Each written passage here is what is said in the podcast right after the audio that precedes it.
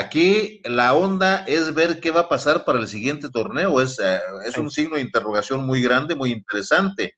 ¿Por qué? Porque ahora sí, en este siguiente torneo, ya tienen que empezar a trabajar su equipo para competir por el ascenso.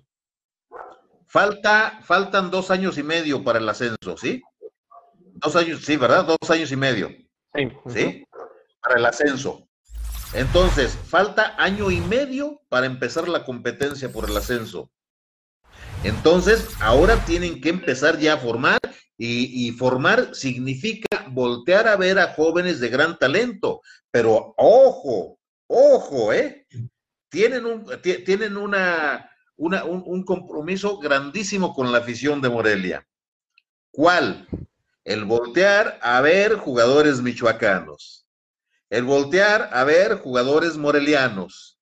Porque ese fue un compromiso que estableció Higuera, ¿sí? Tienen que meter jugadores de Michoacán al Atlético Morelia.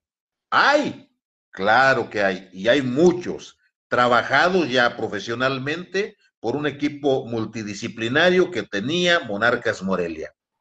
Que volteen a verlos. O sea, esos, muchachos, imagínense ustedes en, en año y medio, trabajados ya en la liga de expansión, sería, sería fabuloso eh, con, este año y medio de trabajo, de continuidad en el equipo de Atlético Morelia, llegarían a al primer torneo de lucha por el ascenso y al segundo, ¿sí? Muy hechos los jugadores, porque ya tienen la base cognitiva, ya tienen la base de trabajo físico, de trabajo mental, de trabajo futbolístico en que obtuvieron el Monarcas Morelia.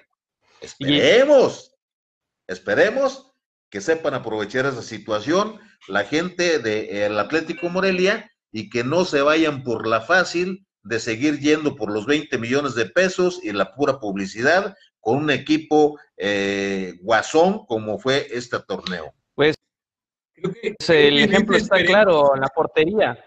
La portería, ahí está el ejemplo clarísimo. Hay jugadores, ya están trabajados, tienen experiencia, tienen nivel. Exactamente, los dos, Huerta y, Núñez. Pero son jugadores. Pero necesitas un, necesitas un portero de, experiencia y de calidad con juventud. Exacto.